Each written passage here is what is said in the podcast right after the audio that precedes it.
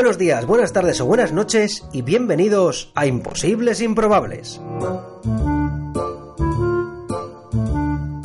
Bienvenidos al undécimo capítulo de Imposibles Improbables, un podcast de magia, ilusionismo y prestidigitación para personas normales. Si te gusta la magia pero no eres mago, si no eres mago pero te gustaría conocer los intríngulis del mundo de la magia, este es tu podcast. Mi nombre es Borjo Meyer, soy mago, miope y el director aún no sé cómo de esta aventura audiofónica.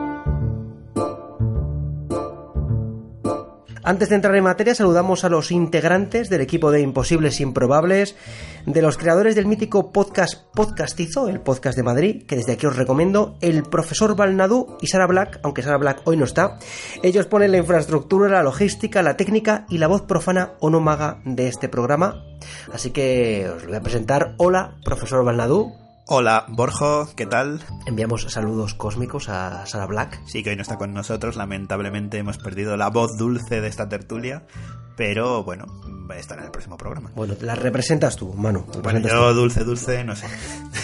Bueno, también está con nosotros de cuerpo presente mi maravilloso amigo y prestidigitador absurdo, Diego Muñoz. Él aporta la visión mágica del programa, será colaborador indispensable y llevará nuestro Twitter, que podría decir yo, pero le voy a dejar que lo diga él. Hola Diego, bienvenido a Imposibles Improbables. Hola, hola, hola, ¿qué tal? Eh, el Twitter, como bien dice eh, Borjo, es arroba y improbables.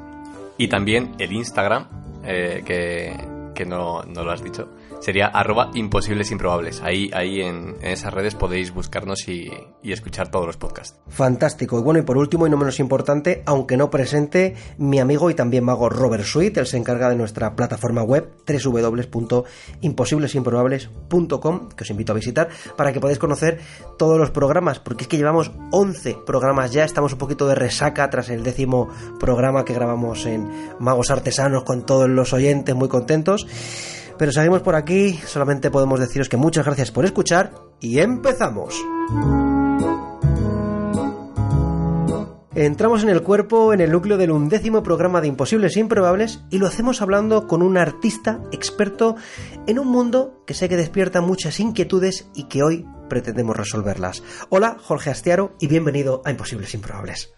Hola, ¿qué tal? Y muchísimas gracias, Borjo, por invitarme. Gracias a todos, chicos. Y nada, pues aquí a contestar todas sus preguntas, dudas y cualquier cosa que quieran eh, o que quieran saber sobre este gran y maravilloso mundo de la hipnosis. Qué bien, qué, qué predispuesto, Jorge, muy bien. Bueno, te hemos traído, como ya hemos adelantado, no solo por tus éxitos profesionales, que son muchos y los comentaremos, no solo por Hipnonautas, un espectáculo del que nos hablarás luego, sino para hablar de una disciplina. Me he ido a una fuente, fijaos qué maravilla una disciplina que Word Reference define, probablemente de manera errónea, como estado semejante al sueño inducido por otra persona mediante su gestión en el cual se somete la voluntad a quien lo provoca.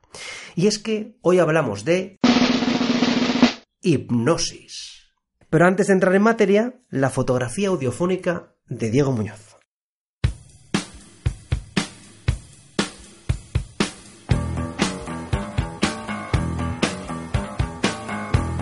Os preguntaréis quién es Jorge Astiaro. Jorge Astiaro es uno de los mejores mentalistas a nivel internacional, experto en el arte de la hipnosis y el poder de la sugestión.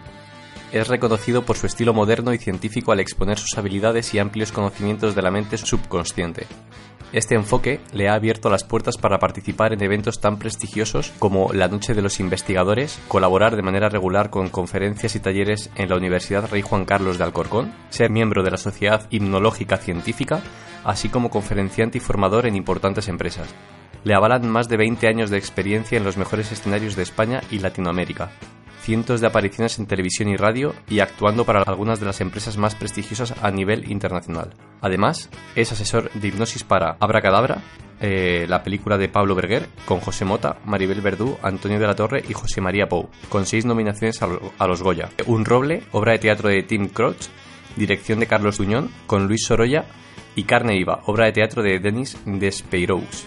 Siento la, la pronunciación y actualmente eh, cuenta con tres espectáculos, Hipnomancia, Hypnotic Cabaret y Los Hipnonautas. Cuidado, eh.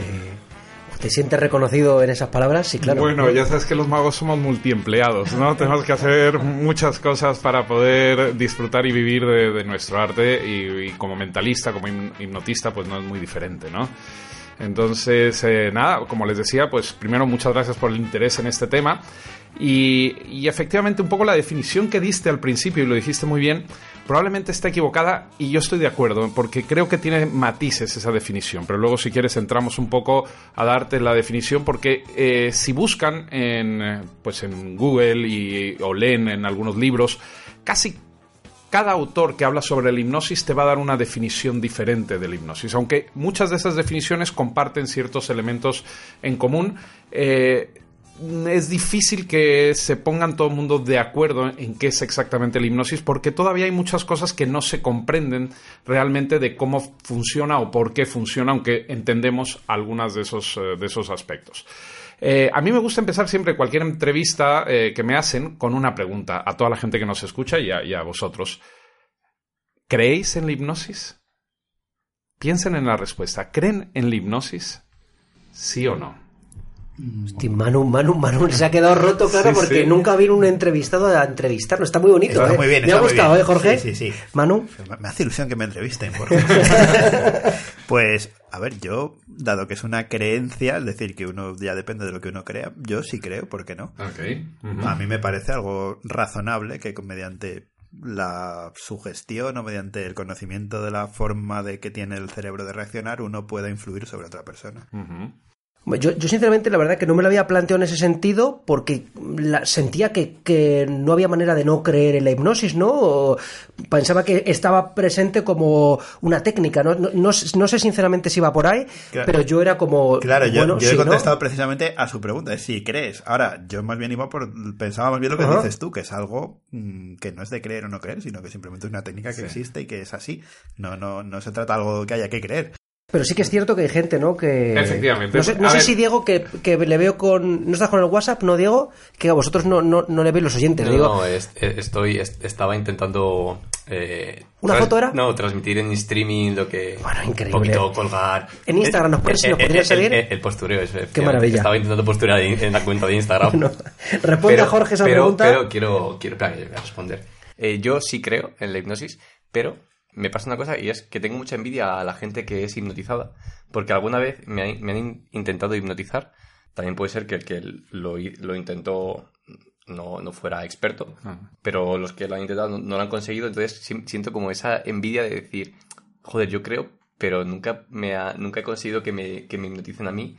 Y entonces siempre que veo a la gente salir y, y es hipnotizada, siento ese no sé, es como una especie de, de gusto y no gusto, decir, joder, a mí me gustaría estar ahí y, probar. Te entiendo, porque yo cada vez que hago un espectáculo, una demostración, hay gente que, que me da envidia verla, cómo, cómo se meten en la experiencia y la disfrutan. Ahora, si se dan cuenta, es muy interesante porque con una simple pregunta de si crees o no crees en la hipnosis, empiezan a salir muchas de esas dudas, los mitos. Cada persona que nos esté escuchando probablemente diga, no, no, yo no me creo nada de eso que sale en televisión, que cómo van a decirle a una persona que duerme y de repente queda totalmente en caos y pierde la voluntad y hace la gallina. Todas esas cosas que nos vienen a la cabeza cuando alguien nos habla sobre hipnosis. Entonces, lo primero, y creo que tienen mucha razón todos, no es una cuestión de creencia.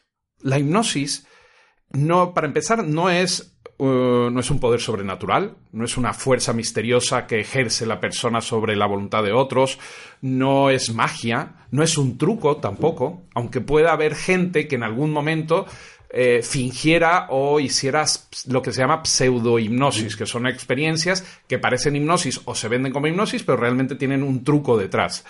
Eh, la hipnosis realmente es un proceso psicológico, natural, que es eh, intrínseco de alguna manera en, todas las personas, eh, porque todos entramos de manera espontánea y naturalmente en lo que se denominarían estados hipnóticos, y para que entiendan un poco, es ese estado en el que de pronto estamos muy centrados en una actividad, puede ser desde el móvil, estar con el móvil, bueno, si tienen un móvil están hipnotizados las 24 horas, ¿no? Los, ves, que, que, de repente le estás hablando y no te hacen ni caso, cruzan la calle que no sé cómo, pero no les pasa nada.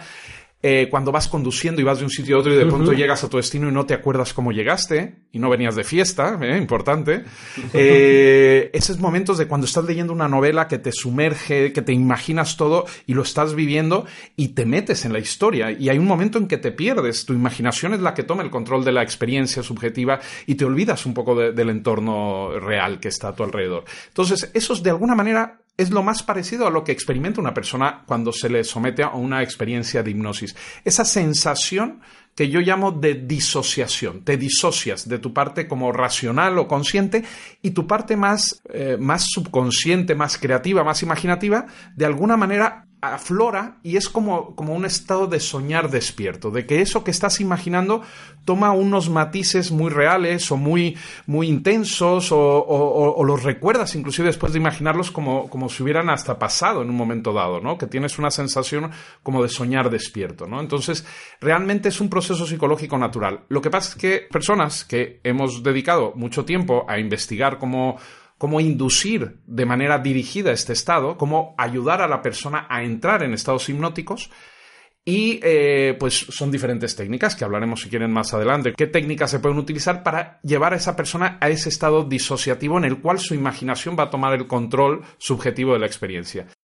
Y otra cosa que está mal de esa, de esa definición, en mi opinión, es lo de la voluntad. Tú no vas a anular la voluntad de una persona bajo hipnosis. Simplemente lo que vas a hacer es cambiar su perspectiva interna, de estar atento a lo del exterior, a la realidad externa, vas a meterlo en su realidad interna.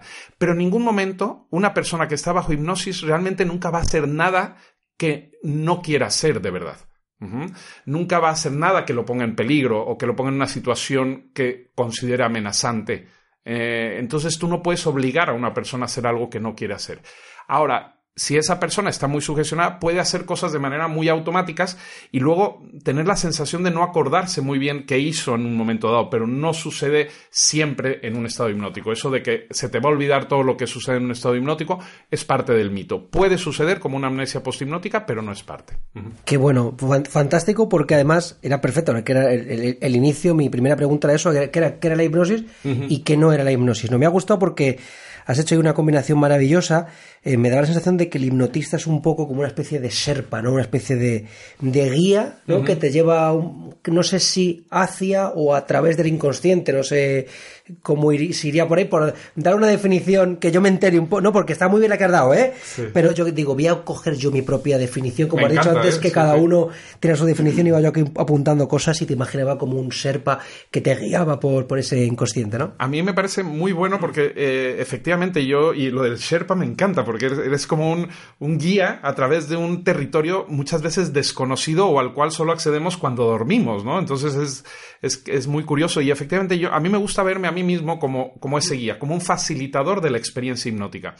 Puede ser que eh, en los inicios de, digamos, de, las demostraciones de hipnosis o de mesmerismo en, el siglo XIX, en donde se cubría de ese halo de misterio, porque también era una cosa que no se entendía, puede ser que eh, los hipnotistas, y después, mucho tiempo después, tenían esa, ese rol más dominante, más de un poder sobrenatural, de dominar la voluntad, y eso se quedó muy metido en el subconsciente colectivo, yo creo que de, de la gente.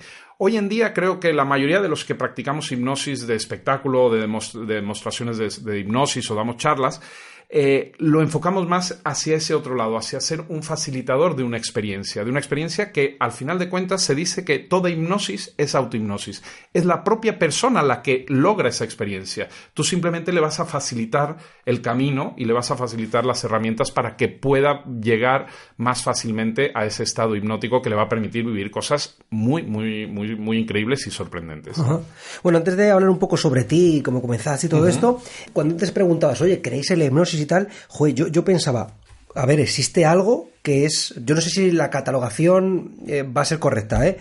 Hipnosis clínica, he oído, y, e, e hipnosis artística, eh, o que quizás no hay diferencia, sino simplemente es el ámbito en el que lo aplicas, o para arrojar un poco de luz en esto que apunto yo, que no sé si es correcto o no, ya te digo, esta catalogación. Muy bien, correcto, sí. A ver, básicamente sí hay una diferencia dependiendo de la aplicación que se le quiera dar el hipnosis, pero el proceso hipnótico, tanto en un espectáculo, en una demostración, como en una sesión clínica, básicamente va a llevar prácticamente la misma estructura.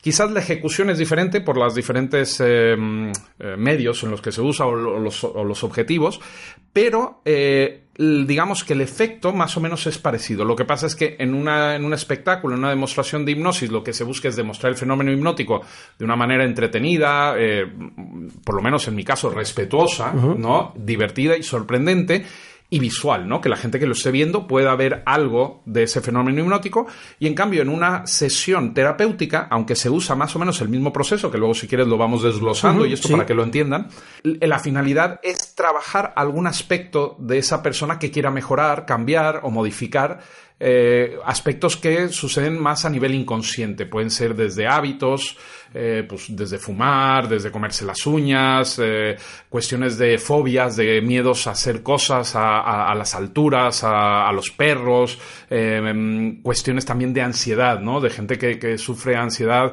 de manera, pues, inclusive crónica o inclusive trabajar con personas que sufren de dolores crónicos, ¿no? Eso hay muchísima investigación a nivel científico de aplicaciones de hipnosis para el tratamiento de dolor crónico y es muy interesante. Luego, si quieres, entramos qué maravilla. Además, estoy, estoy, escuchando un, un podcast de, que se mantiene tu mente y entrevistaban justo a una a una doctora especializada en los dolores crónicos y había un caso, casos terribles de, claro, eh, no, es, no, es, la temática del podcast, pero que me hacía, me, me, parece muy interesante que justamente hoy hayas hablado tú, hayas comentado Bueno, ya que estamos hablando un poquito de esto, si quieres, a ver, yo tuve la oportunidad, eh, se me dio la oportunidad de eh, dar algunas prácticas, bueno, eran unas charlas con un poquito de demostración en la Universidad Rey Juan Carlos para los alumnos de enfermería, de fisioterapia y de explicarles un poco la herramienta de hipnosis para que el día de mañana quizás pudieran tenerla como una herramienta más dentro de su trabajo, ¿no? Que podría ser interesante.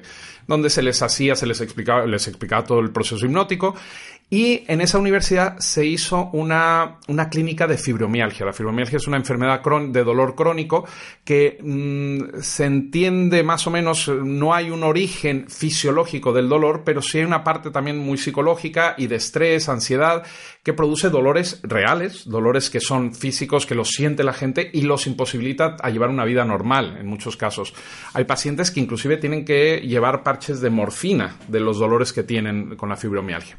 Y yo di una charla sobre la hipnosis, les hice una pequeña sesión de relajación y fue increíble porque eh, varias personas respondieron muy bien. Su nivel eh, perceptivo del dolor que tenían antes de la sesión a la que tuvieron después de la sesión. Por ejemplo, yo les pedía que le pusieran una, calificación a, la molestia del dolor que tenían y la ponían 7, 8, 10, no sé lo que fuera cada uno. Y después de la sesión, pues veías una reducción notable del dolor ¿no? que tenían. Eh, obviamente hay que reforzar todo eso, porque una sola sesión muchas veces puede ayudar, pero hay que darles más herramientas. Y hubo una persona que respondió increíble, una persona que entró muy bien, porque hay personas que entran súper bien, y flipaba porque dice es que se me ha quitado todo el dolor, o sea, no tengo. Y yo la estuve viendo porque me pidió que si podía hacer algunas sesiones y yo simplemente con pura sugestión, trabajamos esto con supervisión también de un psicólogo clínico, porque normalmente, claro, aquí ya nos estamos metiendo en la parte de, la, de, las psicopatologías, que hay, hay su, su, su, rollo también, pero te digo que estábamos, yo estaba trabajando junto con un psicólogo clínico experto en hipnosis y le di varias sesiones y eh, tuvo tan buena respuesta que llegó un momento en que me dijo, es que, mira, yo estuve usando inclusive parches de morfina por los dolores, ahora puedo hacer mi vida y es que no me tengo que tomar prácticamente ni un paracetamol. Entonces, hay casos que, les funciona muy bien la hipnosis con cuestión de dolor, que al final son procesos sugestivos en donde trabajas a veces cosas emocionales, cuestiones y les da un resultado extraordinario. ¿eh? Increíble, increíble. Qué maravilla. Bueno, pues eh, me ha gustado mucho esta, esta, esta aplicación, además lo, hemos mezclado muy bien, ¿no? Hablando de la hipnosis. Sí, por eso dije, bueno, ya que estás hablando un poquito de esta parte. Tu libre, Jorge, ¿eh? porque es muy interesante, de verdad. ¿eh? No sé si Diego iba a comentar algo. Ah, bueno, iba, iba a decir que si era más una duda que otra cosa. Sí, sí, claro. Que si con la hipnosis eh, puedes mejorar el, rendimiento de la concentración. Sí, de hecho, porque, a ver, la hipnosis lo que hace es focalizarte. Entonces, muchas veces el problema de la, concentración tiene que ver con la dispersión, en que estamos pensando, estamos eh, haciendo mucho caso a nuestra voz interna, ese diálogo interno, nos estamos preocupando por lo que va a pasar después, lo que va a pasar antes. Eh, si es para un examen, estamos pensando en si nos va mal, qué va a pasar.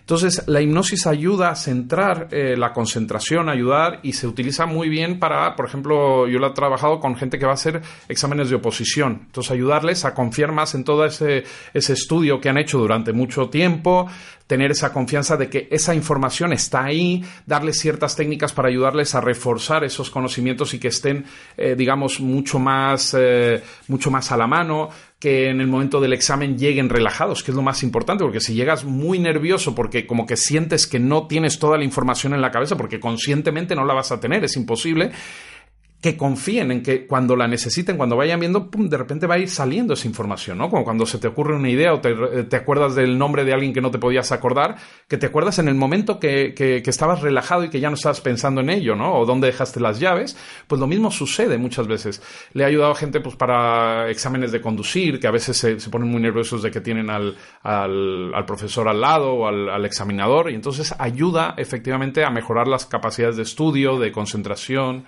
se usa también en deportes de élite para mejorar la concentración de los deportistas y no distraerse con los estímulos externos y meterse eh, en, lo que están haciendo, ¿no? Y, sacar esos estímulos y esas, esa voz interna que a veces nos sabotea, ¿no?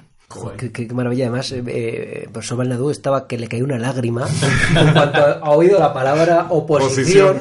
casi se lanza encima de Jorge y lo secuestra aquí. Esto me interesa, esto me interesa. No, estaba, la verdad que es muy interesante y estaba pensando ahora que estabas comentando este tema último, eh, le veo cierto parecido a la meditación.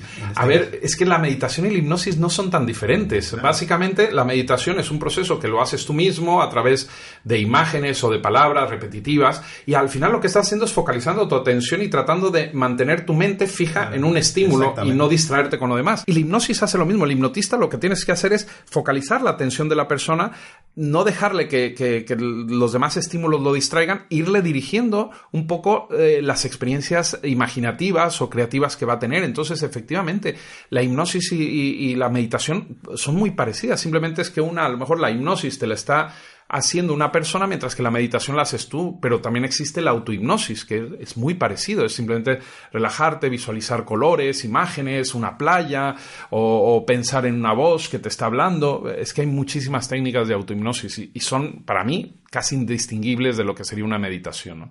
Interesante. Qué bueno. Bueno, para oxigenar un poco el tema de, el tema de la hipnosis, que vamos a continuar a, dentro de un, segundín, eh, pues quería que hablásemos un poquito sobre ti. Diego ha hecho un, un acercamiento en, esa, en eso que llamamos la fotografía audiofónica de Diego Muñoz.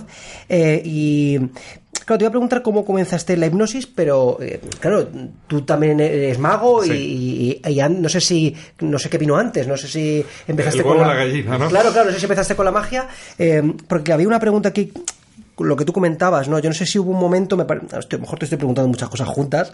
Eh, sobre todo, una de las preguntas es cómo empezaste, qué empezó antes, si fuiste mago también. Y, sobre todo, también me interesa ese tema de en qué punto no se, se combina, que en ocasiones se ocurre, ¿no? La magia o el mentalismo, que nuestros oyentes ya saben, porque lo hemos estado hablando, que es una rama de la magia, se combinan con la hipnosis, ¿no? Porque eh, para mí, con lo que comentábamos, ¿no? La hipnosis es algo muy real eh, y la magia, pues oye, no es una yo no tengo poderes, eh, em, em, emulo que tengo poderes, ¿no? Entonces yo no sé si has llegado a tocar ese punto de combinación entre magia y hipnosis, porque yo fui a verte eh, al espectáculo y es hipnosis únicamente, que luego lo comentaremos, me pareció maravilloso. Correcto. Eh, así que te lanzo esas preguntas entremesadas que acabo de, que acabo de vomitar. Muy bien. Pues a ver, eh, efectivamente yo empecé con una pasión, como yo creo que muchos de nosotros, desde muy pequeños, sobre la magia. ¿no? Yo creo que eh, para mí empezó, pues probablemente el, primer recuerdo que tengo de un mago es en una fiesta de cumpleaños que yo tuve de niño y vino un mago que, que se llama Crotani en México y, me acuerdo mucho de, haberlo visto y bueno, me gustó. Pero yo creo que el gusanillo me lo metió un primo mío que en unas navidades en una, en una casa en la playa, en Acapulco, eh, el día, eh, no me acuerdo si era después de Navidades, organizamos como todos los sobrinos y todos tenían que organizar como un talent show o hacer cosas de talento, y unos de ellos hicieron magia. Y yo ahí en ese momento dije, a ver, pero, pero, yo el mago pensé que tenía esa sensación de niño, ¿no? De que el mago era como alguien que, que tenía poderes y todo. Y de repente veo a mi primo haciendo magia y sorprendiéndome. Y dije, pues si mi primo puede, ¿por qué yo no? Y entonces me empezó a entrar el gusanillo y desde entonces eh, me ha atraído mucho todo lo de la magia. Quizás me hubiera quedado en el puro magia borrás, ¿no? Que, es el que con todos empezamos, el, típico kit o alguna eh, cuestión de magia. Pero mi madre tuvo la suerte de encontrar un profesor de magia, un mago, que, daba eh, clases de magia de cerca, de monedas, cartas, cigarrillos. Yo a los creo que nueve años desaparecía cigarrillos, pero bueno, eso sí, sí, lo primero que hacía. Y ahí fue donde ya como que pasas esa barrera de, ah, es un juego para niños y dices, ah, caray, eh, cuando empiezas a sorprender a la gente con las cosas que haces, ¿no? Y, la gente mayor y los mayores de repente empiezan a decir, uy, uy, ¿qué está pasando aquí, no? ¿Y qué me pasó ahí? Yo empecé con la magia, como todos, pero me faltaba algo, me faltaba algo porque siempre la magia, al final, aunque tú sorprendas, efectivamente, la gente en el, en el fondo sabe que tú estás, eh, tú estás ejecutando algo que tiene truco, probablemente, que no sepan cómo, que les sorprende, que parece imposible, pero a veces la, la, pregunta o, o, lo que te dice la gente es, a ver, hazlo otra vez, ¿no? Para ver si te lo pillan, ¿no? Entonces, ahí yo empecé a ver que me faltaba. Y en México, en esa época también, bueno, como en, muchos sitios, eh, el mago estaba muy, muy asociado al mago humorista, al mago de contar chistes, a veces chistes no muy buenos, un poco malos, y en México se usaba mucho el albur, que es el doble sentido este con connotación sexual que se usa en México. Entonces el mago, como que todos los magos contaban albures y albureaban y decían estas cosas y contaban chistes, y a mí no me salía naturalmente.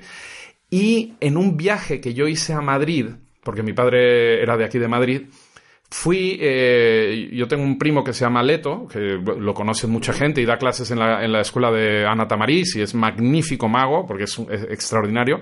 Y mi primo Leto me metió en el mundo de la magia de Madrid, me presentó inclusive a Juan Tamariz, estuvimos en alguna tertulia en su casa, inclusive tomando un café y luego tertulia de estas que todo el mundo está... Y yo, yo flipaba, yo alucinaba, yo, yo esto nunca lo había visto en México.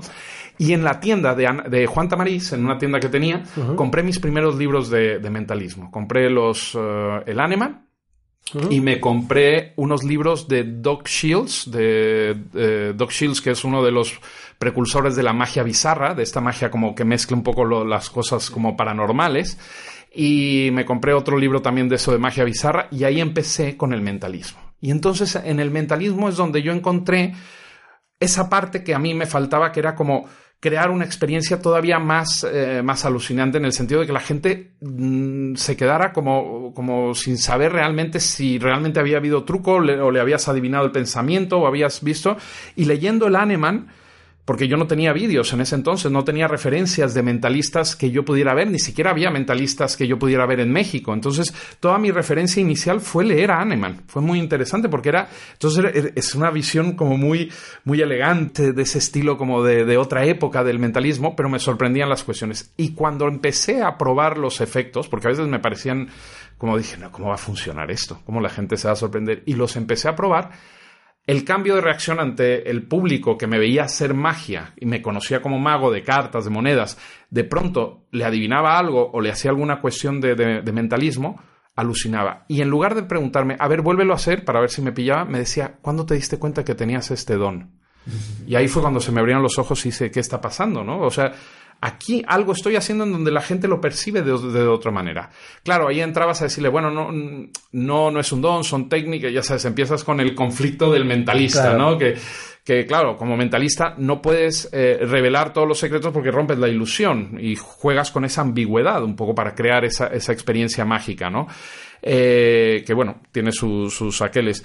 Pero hubo una cosa en ese libro de Doc Shields, de, mm, ahora no me acuerdo que se llama... Eh, bueno, luego, luego lo busco y luego lo ponemos, si no, en el, en el podcast. Pero sí, es, es un libro que súper pequeñito y había un, un efecto que era básicamente con una baraja de tarot le dabas a elegir libremente a una persona una carta del tarot, la persona la veía, la mezclaba libremente, yo no tocaba la baraja, se extendía la baraja en una mesa, se colocaba un vaso boca abajo, el espectador o los espectadores ponían un dedo sobre el, sobre el vaso se concentraban, se invocaban o lo que fuera, y de pronto el vaso se movía solo hasta la carta que estaba, que había elegido la persona, sin que yo tocara absolutamente nada.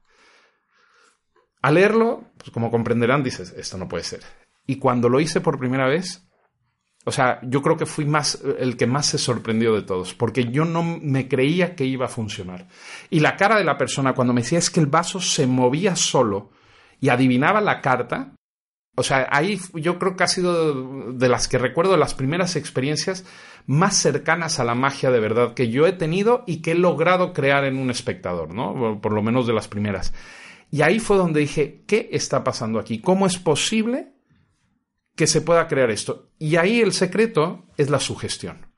Es, es un efecto eh, que se llama, eh, para los que han jugado a la Ouija o han hecho el péndulo, eh, es un efecto eh, de idiomotor. O sea, básicamente es que de manera inconsciente tú, de una forma muy sutil, mueves el vaso, pero tienes la sensación de que se está moviendo solo. Y entonces de manera inconsciente tú lo llevas a la carta que estás pensando. Pero la sensación es tan potente y tan impactante que la persona no lo puede explicar, porque no hay explicación, no hay hilos, no hay nada, es, es, pura y absoluta sugestión. Y entonces yo ahí dije, yo tengo que ver cómo puedo hacer, porque me empecé a dar cuenta que a algunos les funcionaba mejor, a otros no. Y dije, tengo que ver cómo puedo ampliar o amplificar esta capacidad y hacer que estos efectos funcionen eh, cada vez que yo quiera, ¿no? O sea, el, el, deseo es como que funcionaran siempre. Otra cosa que hacía era mucho, era eh, una vez probé ponerle una moneda a una persona, le enseñé una moneda de, una denominación, la ponía en la mano, le hacía cerrarla y cuando abría se cambiaba de, denominación, ¿no? Y bueno, muy mágico, lo que es típico de, plata y cobre, ¿no? El, efecto este de las monedas. Bueno, pues lo hacía y un día se me ocurrió darle sugestión de que la mano se le quedaba pegada y que no le iba a poder abrir porque estaba totalmente pegada por la energía de la moneda y cuando la persona no pudo abrir la mano, la cara que ponía era un poema. Era, yo, yo decía, no puede ser. Y yo mismo también no me lo creía. Claro, cuando le quito la sujeción y le digo, cuando cuentes a tres vas a poder abrir la mano, y abre la mano y cambia la moneda, ya no le importaba el cambio de moneda. Todo lo que se centró es en la sensación de que él no podía abrir la mano. ¿Por qué? Porque lo del cambio de moneda al final lo racionaliza o dice, bueno, fue muy rápido, me la cambió, oye, no sé cómo lo hizo, pero lo de que esa persona sintiera que no podía abrir la mano, también fue otra de las cosas cruciales para que yo empezara a investigar sobre la hipnosis. Entonces me di cuenta de que esos efectos sugestivos se podían amplificar metiendo a la persona en un estado hipnótico. O sea, podíamos hacer que esa sugestión fuera más fácilmente aceptada en un estado hipnótico que a veces en un estado en vigilia, aunque se puede hacer. Qué maravilla. Además, es que eh, es muy bonito porque todo tu proceso mm. hasta este momento es muy lógico, ¿no? Es decir, has empezado con la magia con un inicio, mm, entre comillas, muy típico, ¿no? Eh, con la caja de magia borrás y todo esto. Luego has ido llegando a otros puntos hasta que tocaste el mentalismo con Animal, una gran referencia a nivel internacional y luego ese momento maravilloso eh, en el que se te aparece, ¿no? De alguna manera la hipnosis. Sí, se me cruza la sugestión, sobre todo porque en ese momento no hablaban de hipnosis, no te hablan de una inducción formal ni nada de eso, simplemente te hablaban de generar un estado sugestivo y de pronto cuando ves que funciona en un porcentaje muy alto de la gente, claro, dices, ¿cómo, eh, ¿cómo puedo hacer que esto le funcione a todo el mundo? Y además es muy bonito porque tú dices que cuando abría la mano, claro, yo sospecho, me imagino la escena, ¿no? En la que aquel tipo abre la mano y lo que le cuenta a la gente no es si cambió, sino es que no podía abrir la mano, ¿no? Ya, no se acordaba de que cambiaba la moneda, ni se fijaba en ello, claro. Porque parece que ahí sí que igual que, que recordaba efectivamente mucho a una sesión de Ouija, ¿no? Ese movimiento del vaso, claro, es que ahí tú efectivamente, el, como, no sé cómo llamarlo, eh, pero tu participación, Jorge, es ninguna, ¿no? Era eh, todo psicológico, era la dirección. Volvemos a lo mismo, a ser el guía de la experiencia. O sea, yo al final de cuentas ponía los elementos que iban a generar o iban a amplificar o ayudar a que esa persona usara su propia sugestión sin darse cuenta realmente que la estaba usando, porque eso es lo, bonito, que sea como un efecto automático. Y yo simplemente ponía pues, el, aspecto del tarot, que ya daba una situación un poco mística, eh, hablaba un poco de los espíritus o de las energías que no podemos ver, eh, les hacía concentrarse y respirar profundamente, y, entonces al final, sin darme cuenta, les hacía una especie de mini hipnosis y de pronto, ¡fum!, el vaso se movía. Y cuando yo, cuando yo lo vi por primera vez, créeme que yo fui el primero que me sorprendí, ¿eh? al ver cómo el vaso se movía solo, ¿no? Y llegaba la carta que, yo no tenía ni idea cuál era, ¿no? No, no, no tenía ni, idea cuál era la carta que estaban pensando. Qué maravilla, qué Entonces, para mí, eh, lo que me di cuenta es que para mí en ese momento me di cuenta de que la hipnosis y la sugestión era lo más cercano a la magia de verdad que me había encontrado en mi, en mi vida. Manu. Pues bueno, la verdad es que estamos aquí todos embobados escuchando. Estamos hipnotizados. ¿eh? Está hipnotizándonos con, la, con, lo que nos está contando, porque es, fantástico. Pero, una cosa. Primero, para haciendo de defensor del oyente que no, nos puede preguntar. Es tu, es tu papel. Es mi papel, ¿eh? efectivamente cuando dices que se mueve solo, obviamente alguien tenía por lo menos contacto físico con el sí, Sí, efectivamente. Por eso digo que es un efecto de es lo que se llama un, un fenómeno idiomotoro. O sea, tiene que haber contacto en el vaso. decir que no Efectivamente. Eh, a veces da la sensación que ni siquiera lo estás tocando, pero es una cuestión sugestiva. Pero sí tiene que haber un contacto. No pueden apretar mucho ni, ni quitar, pero efectivamente con que haya un contacto ligero es suficiente para que esos micromovimientos imperceptibles de manera consciente funcionen, que es un poco el mismo principio. Yo estoy aquí revelando eh, los secretos de la magia. No, pero no. Me parece la Bueno, que son casi, es que, si me, ¿no? es que si me dices que no había contacto, entonces ya sí que alucinamos. No, no, bueno. bueno, alguna vez he hecho algún efecto en donde no hay contacto, pero eso ya es otra historia. Claro, claro. ¿De acuerdo? Pero eso me lleva a una cosa muy interesante de la hipnosis. ¿Qué pasa? La magia, el mentalismo, aunque el mentalismo mezcla cosas de sugestión y mezcla cosas también psicológicas, pero siempre hay algunos secretos que no podemos revelar, que no podemos decir, porque si no se pierde la magia, se pierde el asombro, se pierde esa parte de, maravillar a la persona. Y es parte de, un poco de nuestro trabajo, ser buenos para que no se vea el truco, la trampa, eh, entonces, cuando hablamos de mentalismo, muchas veces cuando la gente me preguntaba, pues a mí me generó un poco de conflicto el, decir, sí, sí, sí, a mí me cayó un rayo cuando era niño y estos son los poderes que tengo, porque pues no iba conmigo, eh, pero tampoco le podía decir, no, este es un truco, ¿me entiendes? Porque, o sea, tienes que jugar con una cierta ambigüedad en la cual mantienes la ilusión, pero tampoco das una información equivocada. O sea, es, es, es curioso. Entonces, eh, no es fácil explicar el mentalismo cuando te, cuando te, te, piden una explicación. Oye, ¿cómo? ¿Y esto por qué pasó? Y te dan sus teorías y todo, y tú dices, bueno, mira, ni yo sé cómo sucedió, ¿no? Normalmente, o, mira, es algo que no lo puedo explicar, y ya lo estás diciendo la verdad, ¿no? Entonces, ¿qué sucede? Que la hipnosis es algo que sí puedo explicar. Y además me gusta explicarlo. Porque a pesar de que tú expliques de alguna manera la técnica y de alguna manera por qué sucede o cuál es lo que hay detrás de esos efectos, no deja de ser sorprendente, no pierde la magia de la, propia hipnosis. Al contrario, creo que inclusive la amplifica. Quizás en el pasado los hipnotistas eran más recelosos con las técnicas o con los secretos para mantener ese halo de misterio y de superioridad o de lo que fuera y no revelaban, pero pero yo creo que se puede obviamente hablar de los procesos psicológicos, de la sugestión, de por qué funciona, y no deja de ser sorprendente porque el fenómeno está sucediendo. ¿no? No sé si el profesor Bernadou tenía algo más que aportar. Me ha surgido ahora al verte. Habrá gente, también está, estará el problema de que hay mucha gente que será refra... Igual que hay gente, que de hecho yo estoy pensando en gente que, que, es, que es muy dada a y que enseguida va a entrar en el juego de la sugestión y va a hacer lo que quieras, vamos también habrá gente refractaria a todo eso y claro, ahí puede haber un problema, ¿no? Si te topas con uno de estos. Bueno, eh, depende cómo lo veas como problema. Si lo asumes como una realidad de, de, la, de la, experiencia que estás dando, no es un problema, sino lo, lo integras y lo metes dentro de, la explicación y de todo. Y es lo que, que yo hago, ¿no? Eh, volvemos un poco a la primera pregunta. ¿Crees o no crees en la hipnosis? ¿no? ¿Tú crees en la hipnosis? ¿Qué pasa? Un porcentaje muy alto de la gente que viene a un espectáculo de hipnosis o le hablas de hipnosis de inicio no se lo cree. Muchas veces por las referencias que tiene en las películas, porque a veces obviamente las películas tratan más el cliché de la hipnosis, esa imagen que tenemos más como de, control mental, o cuando ven un espectáculo creen que son compinches o que tú tienes eh, contratados actores para que se hagan pasar o, se, o actúen como hipnotizados.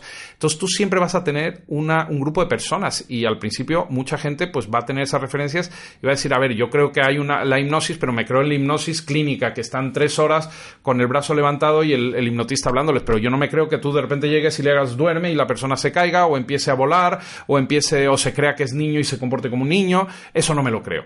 Entonces, claro, lo primero que tienes que saber es que vas a enfrentarte a esa incredulidad. Ahora, no tienes que creer en la hipnosis para poderla experimentar, porque como es un fenómeno psicológico, simplemente con tener una cierta intención de por lo menos seguir las instrucciones del hipnotista, es probable que experimentes uno o varios fenómenos hipnóticos.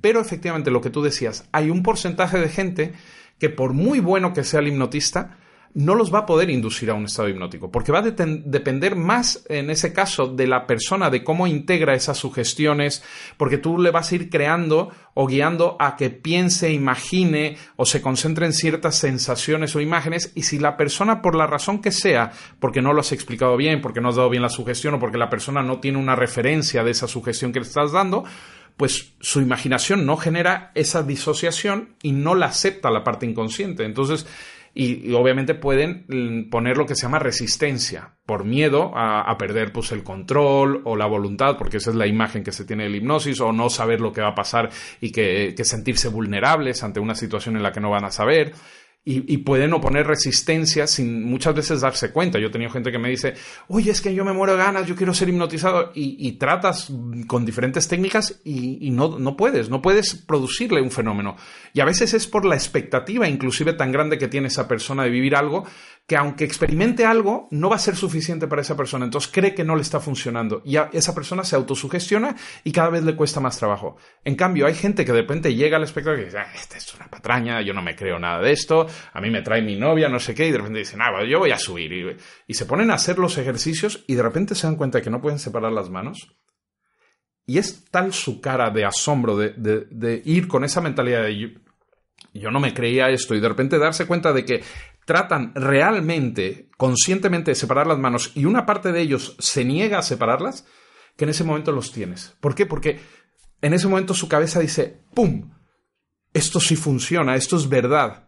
Y entonces, porque lo están sintiendo, y entonces, como esa persona no venía con ninguna expectativa, cualquier cosa que sienta fuera de lo normal generalmente amplifica la capacidad de esa persona de experimentar la hipnosis. Pero sí, en un espectáculo siempre hay un porcentaje. De hecho, esto es una información que tenemos los hipnotistas, pero la digo abiertamente. Eh, en, un aforo, eh, más o menos, contamos los hipnotistas que sabemos que vamos a poder inducir de manera profunda a un 20% o 30% de la gente que suba.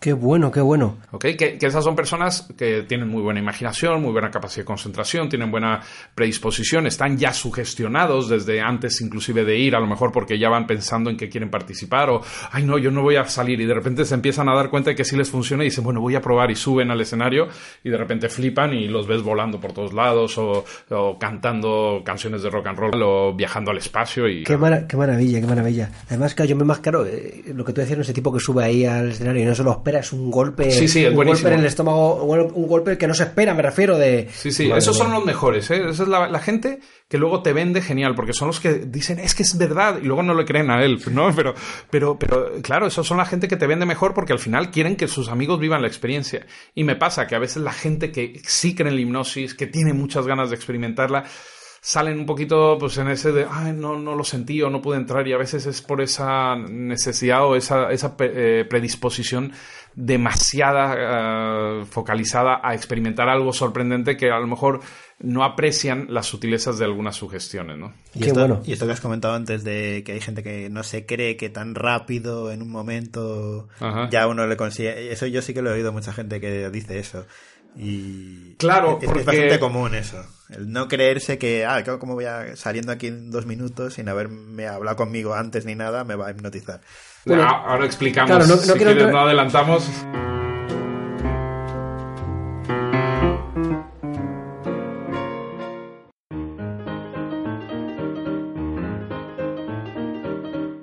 ¿Eres solidario? ¿Te gusta la magia? Llega Mi Primera Magia, un libro de magia y solidario, escrito por Robert Sweet. Si quieres colaborar, desde solo 3 euros que irán íntegros para la Fundación Josep Carreras contra la leucemia. Si quieres adquirirlo, puedes entrar en www.robertsweet.com barra libro. Colabora con Magia Solidaria.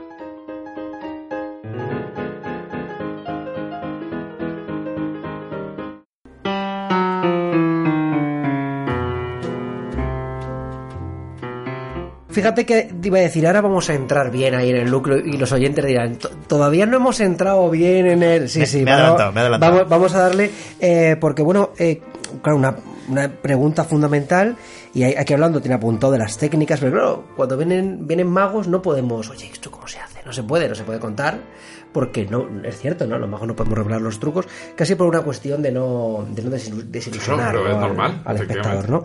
Pero muy bonito porque ahora eh, sí que yo te puedo preguntar por ese proceso de la hipnosis, es decir, claro, tú ves a una persona normal que está sentada ahí en su butaca, pensamos persona normal, un, un ciudadano que, que va a pasar de estar en un estado de normalidad aparente, ¿no? A estar en un escenario haciendo cosas que probablemente no se imaginaba que fuera capaz de hacer delante de un montón de gente o de cosas que no se esperaba hacer de ninguna de las maneras. Entonces, me gustaría que dentro de lo que nos puedas contar, eh, cómo es ese proceso. Bueno, yo he visto tu espectáculo, pero eh, me hace mucha ilusión ahora que, nos lo cuentes, cómo, cómo, cómo todo es todo eso. Me quieren sacar todos los secretos. Atención, viene spoiler. Muy bien, spoiler. No, pero por eso te digo que lo que me encanta de la hipnosis es eso, que, que puede ser muy honesto con la hipnosis y no deja de ser sorprendente. Y de hecho, a mí me gusta contarlo porque ayuda a la persona a entender esa, esa parte de la hipnosis, quitarse esas dudas o esas ideas equivocadas que a veces se tienen de la hipnosis de algo paranormal o de alguna cosa que va a controlar su voluntad. Y eso les va a permitir someterse más fácilmente a esa experiencia o darse el permiso de vivir la experiencia de una forma más relajada. Lo primero, a ver, los, los hipnotistas de espectáculo pues al final de cuentas nuestro objetivo es hacer un espectáculo, algo entretenido, algo sorprendente, divertido, que inclusive para mí es muy importante que la gente que participa, para mí son los principales que tienen que estar cómodos y a gusto, porque al final son los que están haciendo posible el espectáculo, porque sin ellos yo no podría hacer nada. Entonces yo no me puedo eh, permitir que la persona esté mal, se sienta ridícula, se sienta como en una situación incómoda, ¿de acuerdo? Entonces siempre hay que estar muy atento a eso. Pero ¿qué sucede? El, hipnotista de espectáculo busca sobre todo el impacto, el captar, porque la hipnosis tiene un, ritmo, luego hablaremos un poco de, los ritmos y todo, porque eh, sabemos que en cualquier tipo de espectáculo pues tiene que haber ritmos para que la gente esté atenta, se sorprenda y a veces tiene que haber ciertas curvas. La hipnosis es complicada porque hay una parte que es un poquito aburrida, que es toda la parte inductiva, pero al final es la parte más importante, porque si tú no haces una buena inducción, no tienes mm, personas que te van a responder de manera rápida y directa a esas sugestiones. Entonces, la inducción es una parte muy importante.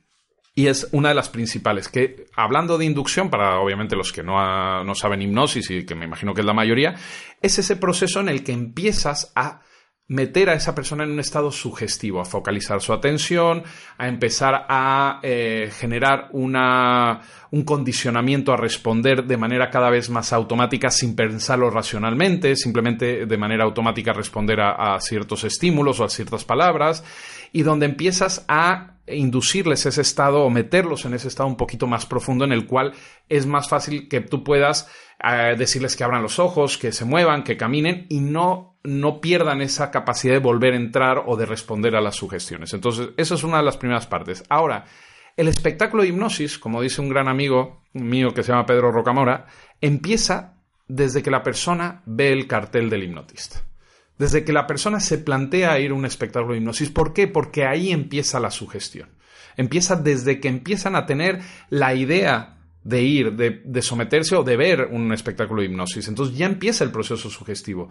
Una vez que están en el teatro, es muy importante también eh, la parte en la que yo eh, empiezo a generar ese rapport o esa conexión empática con las personas, que me vean como un guía y no como una persona amenazante o agresiva para que no porque si no, no van a querer participar muchas veces en la experiencia, porque nadie se va a querer poner en manos en una experiencia que no conocen de una persona que no confían. Entonces tienes que generar una confianza y la confianza se genera a través de una charla honesta, divertida, algo de bromas, de chistes, para que también la gente se, le quite esa tensión con la que llega, porque la gente, yo, yo lo primero que les digo es, ¿qué tal estáis? Buenas noches o buenos días, ¿qué tal estáis?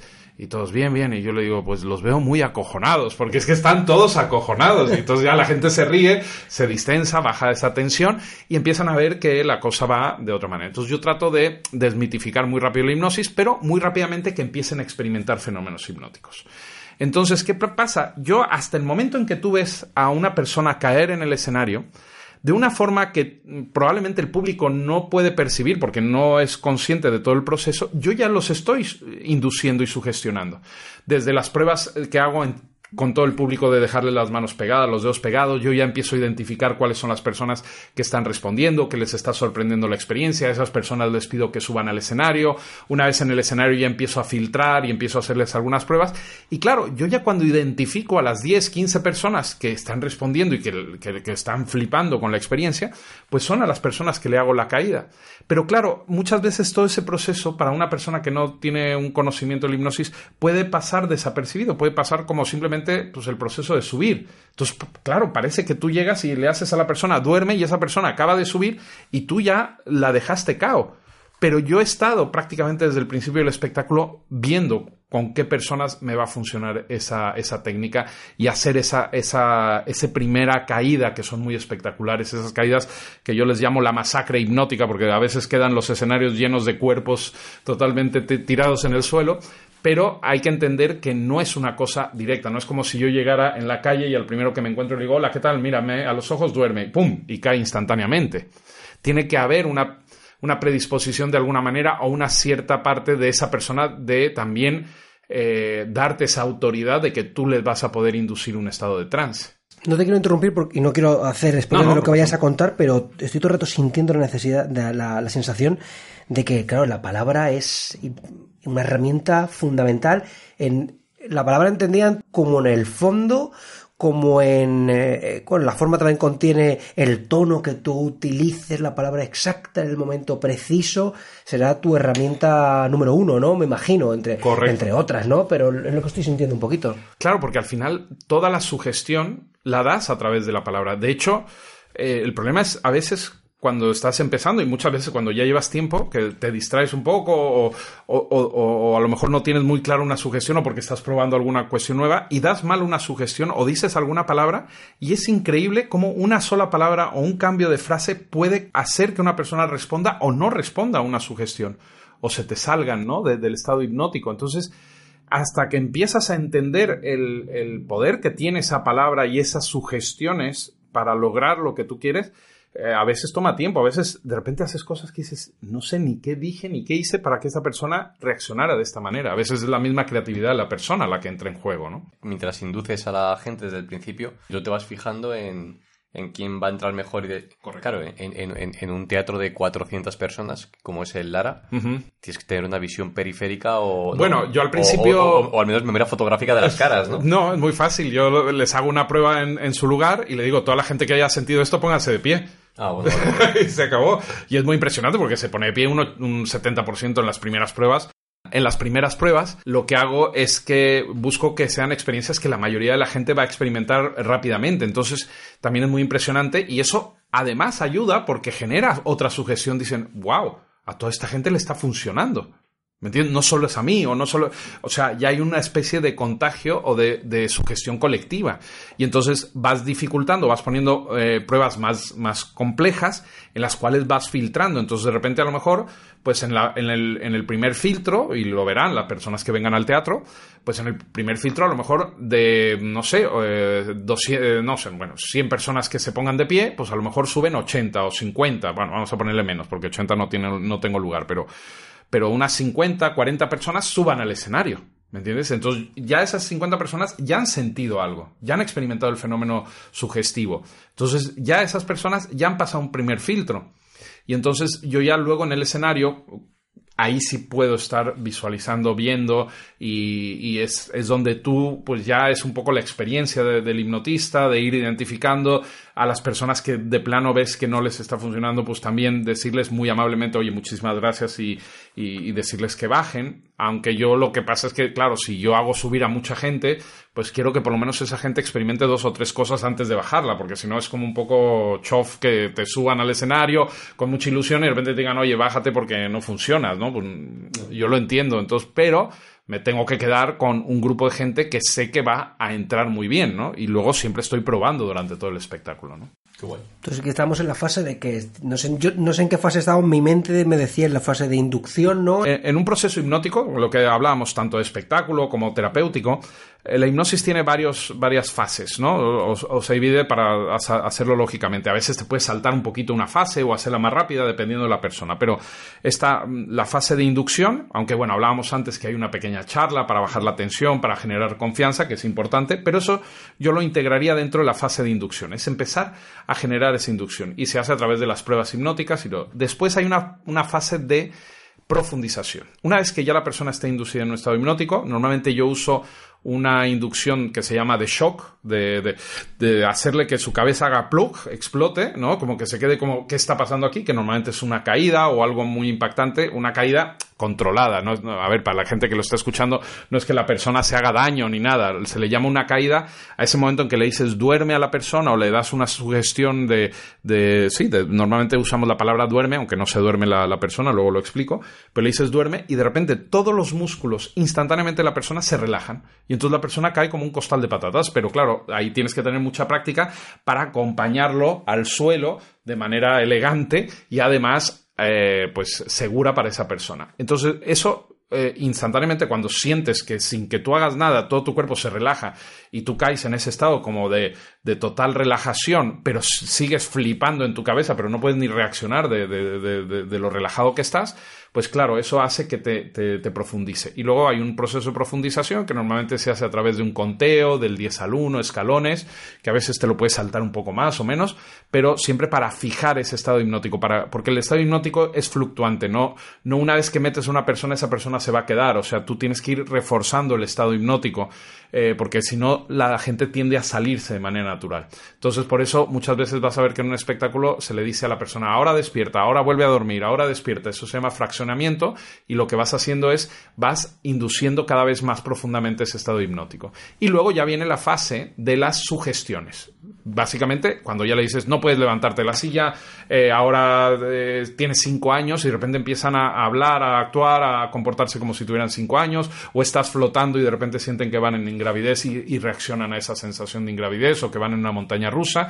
Entonces ya viene la fase de las sugestiones directas. Y luego, por último, viene la salida, muy importante. Tienes que sacar a la persona, no porque la persona se vaya a quedar eternamente hipnotizada, pero esto es como cuando te despiertan de una siesta o cuando estás dormido de golpe, te despiertas muy desorientado. En cambio, si tú te vas despertando poco a poco, te despiertas mm, sintiéndote mucho mejor, ¿no? Entonces, eh, por eso las alarmas son terribles, ¿no? Porque te despierta uno ahí alterado.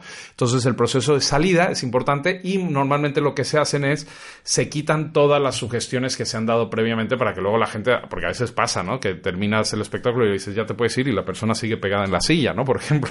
¿Por qué? Porque su mente ha asumido que no le has quitado la sugestión, ¿no? Sí, pero qué bonitas, ¿no? Las fases. yo me lo imaginaba un poco como que cuando están en ese proceso de su gestión, ¿no?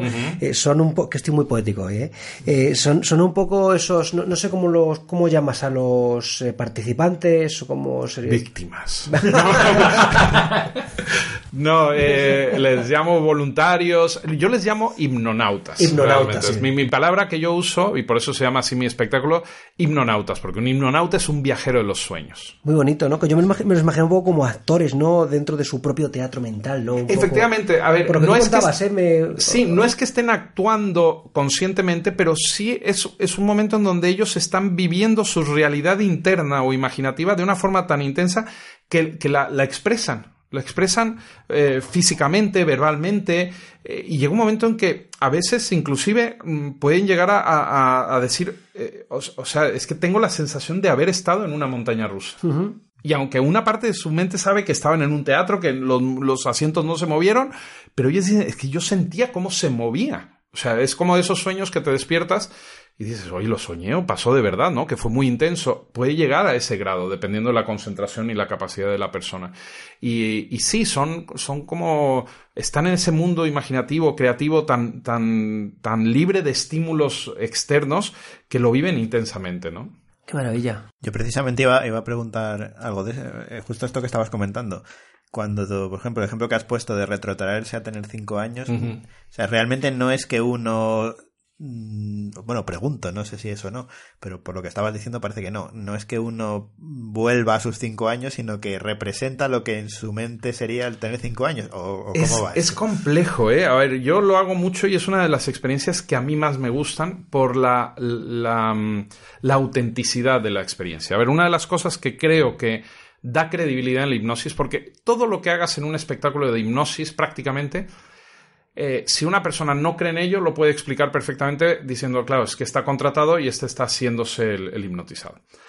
Pero claro, hay una cosa que no puedes fingir y es la autenticidad. Cuando, por ejemplo, lloran o cuando se ríen o cuando mm, eh, reaccionan a una situación con, una, autenticidad, una realidad, una, una verdad, ¿no? Hay una verdad interna. Y los niños, cuando eliges bien a las personas, es flipante porque es que les cambia la mirada.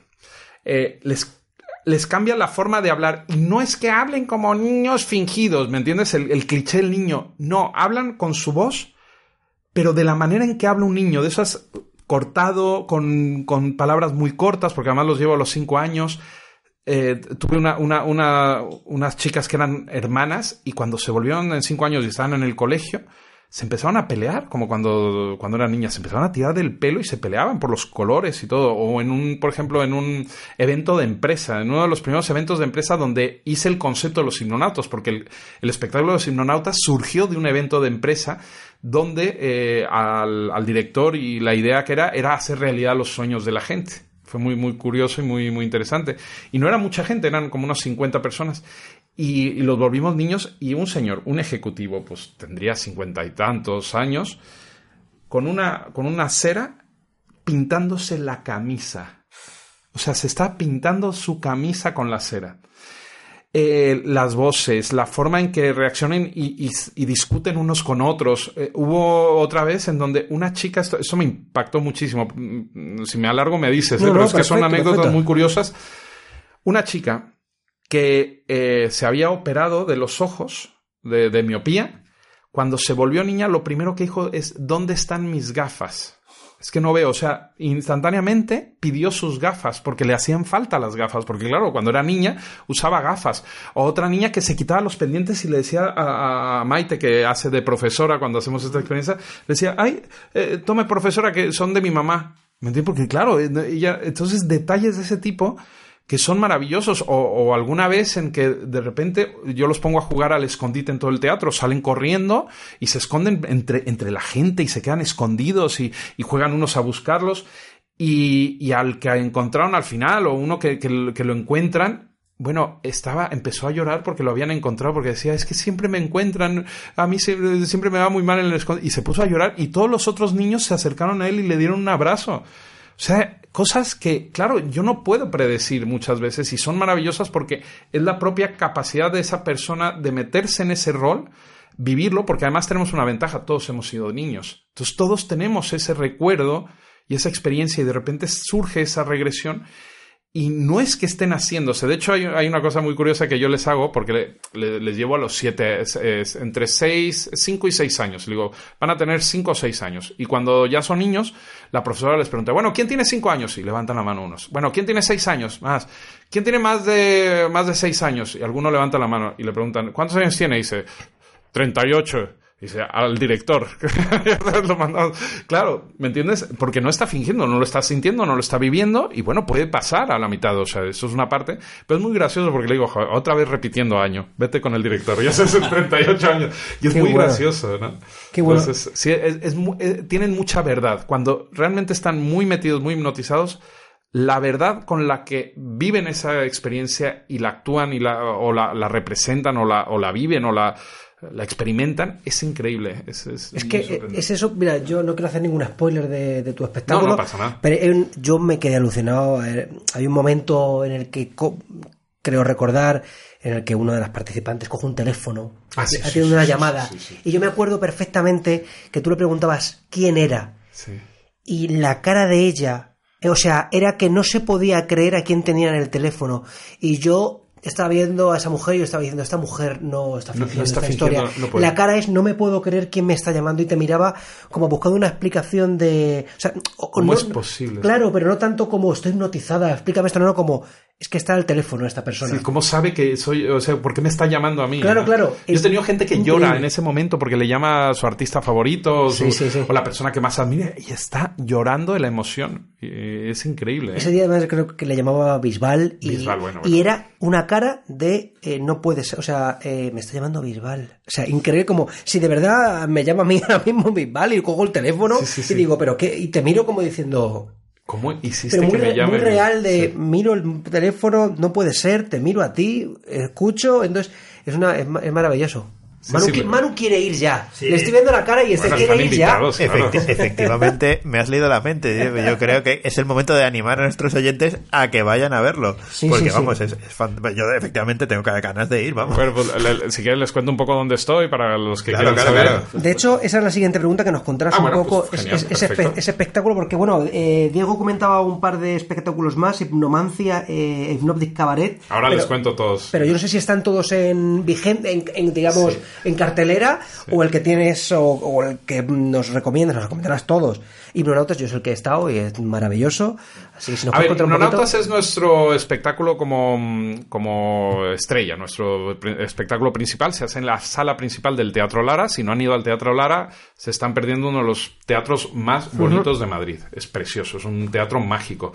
Está ahí por la zona de, la Plaza de la Luna, un poquito metiéndose por corredera abajo de, San Pablo o San Pedro, nunca me acuerdo. San Pablo. los datos de todas formas. Y es maravilloso pero lo buscan en internet, Teatro Lara, y ahí aparezco el espectáculo, se llama Los Hipnonautas, o en Atrápalo también lo pueden encontrar. Y es un espectáculo que, como te decía, nació de un evento de empresa en donde el objetivo era los sueños, hacer realidad los sueños. Entonces, de ahí dijimos, esto es maravilloso para un espectáculo. Entonces, ¿qué hacemos? Que cuando tú entras, se te da una tarjeta, como una especie de menú, que es como una botonera de un ascensor, porque el, concepto original era un poco que yo llegaba como en un ascensor, como como de otra dimensión. Bueno, era una cosa rara. Entonces, el concepto es como una especie de menú y tú eliges alguna de las experiencias que vienen ahí en el menú. Entonces, puedes eh, volver a la infancia, tener superpoderes, viajar al espacio, ser famoso, tener una experiencia de película.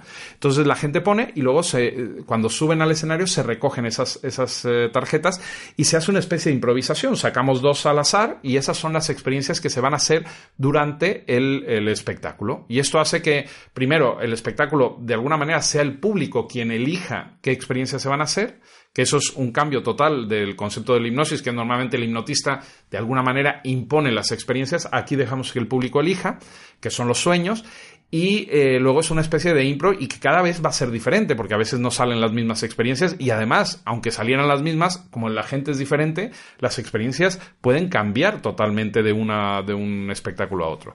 Eh, es un espectáculo que pueden ir niños desde 10 años hasta mayores de 99. Los niños menores de 18 no nos dejan subirlos al escenario por cuestiones del teatro, pero desde el público pueden hacer algunas de las experiencias y yo he tenido niños que vuelan, que hacen cosas desde el público y la pasan genial o hay veces se quedan dormidos durante todo el espectáculo y no pasa nada porque siempre puedo decir que están hipnotizados. ¿eh? Algunos padres muy contentos, ¿no? Sí, sí, sí. sí. no, no, los niños la pasan genial. ¿eh? Yo, al principio me daba miedo, ¿eh? me, daba miedo hacer eh, los espectáculos de hipnosis con niños porque es que no van a poner atención, van a distraer a todo el mundo y, en sitios de playa que trabajaba y así de repente se me sentaban todos los niños, todos los niños en la primera fila y yo acojonado, ¿eh? por no decir otra palabra, acojonado porque decía, madre mía, y de repente a la primera caída que hacían, el silencio absoluto, los niños así con los ojos cuadrados y de ahí no sal, o sea, estaban encantados y desde ahí se me quitaron ya para ellos, el miedo. Para ellos eres una especie de semidios. Sí, sí, bueno, la pasa muy... Porque además ven a sus padres haciendo cosas que flipan, ¿me entiendes? Compartiéndose, porque la hipnosis tiene un proceso un poco regresivo. Volvemos a darnos oportunidad de jugar, de dejarnos llevar por la imaginación y es, es muy, muy, muy bonito. Es un contacto con el niño interno muy interesante. Entonces, esos son los hipnonautas y son los domingos a las doce y media. Empezamos ahora porque hemos parado una temporadilla, pero eh, bueno, unos meses, porque llevo ya tres años en el Teatro Lara, que oye, se dice pronto, pero eh, estoy muy contento porque hemos logrado mantenernos con un espectáculo de hipnosis que, eh, hablando, como hablamos un poco de lo difícil que es el teatro y, que la gente te venga a ver y todo, porque es que es una cosa y más en Madrid, pues ya poder estar tres años en un teatro como el Teatro Lara ha sido maravilloso. Y antes, bueno, estuve en el Alfil y en el San Paul, o sea, el espectáculo de los hipnonautas ya lleva cinco o seis años, o sea que lleva ya bastante. y, dicho, eh, permíteme que... Sí Eh, los domingos a las 12 de la mañana. 12 y 20 de la mañana. Sí, perdona, para que no. sí, porque los niños de 10 años a las 12 de la noche no van. 12 y media de la mañana, hora del Bermud. Luego se pueden ir a comer a la zona esta de Malasaña, que es maravillosa y se lo van a pasar muy bien. Y la verdad es que es un planazo para el domingo, ¿eh? Y la verdad es que al principio nos da un poco de miedo el horario porque es un poco raro, pero la gente ha respondido muy bien, ¿eh? Y la verdad eh, estamos contentos, o sea que esperemos seguir todavía ahí, o sea que cuando Y con el público fresquito también, ¿no? Porque te levanto el domingo. Sí, sí. Bueno, me toca algún desvelado que, claro, que le digo, mira, si estás muy desvelado no pasa nada, tú te duermes y yo simplemente hago duerme y es como si estuvieras hipnotizado, porque es el único espectáculo en Madrid que si la gente se duerme es un éxito, entonces es maravilloso. Y este es el espectáculo de los hipnonautas, eh, muy familiar, eh, muy respetuoso para la gente. Nadie le vamos a poner a hacer la gallina, ni van a contar sus secretos más profundos e íntimos y, macabros. No van a hacer nada de eso, al contrario, van a entender mejor cómo funciona su mente, vivir una experiencia inolvidable, divertirse y sorprenderse y, seguro que van a querer regresar, porque ese es mi objetivo, que quieran volver y traer a más gente, claro. Qué guay. ese, es, ese, es, uno. Y luego eh, tenemos el, espectáculo de hipnomancia, que hipnomancia es el arte de adivinar a través de los sueños.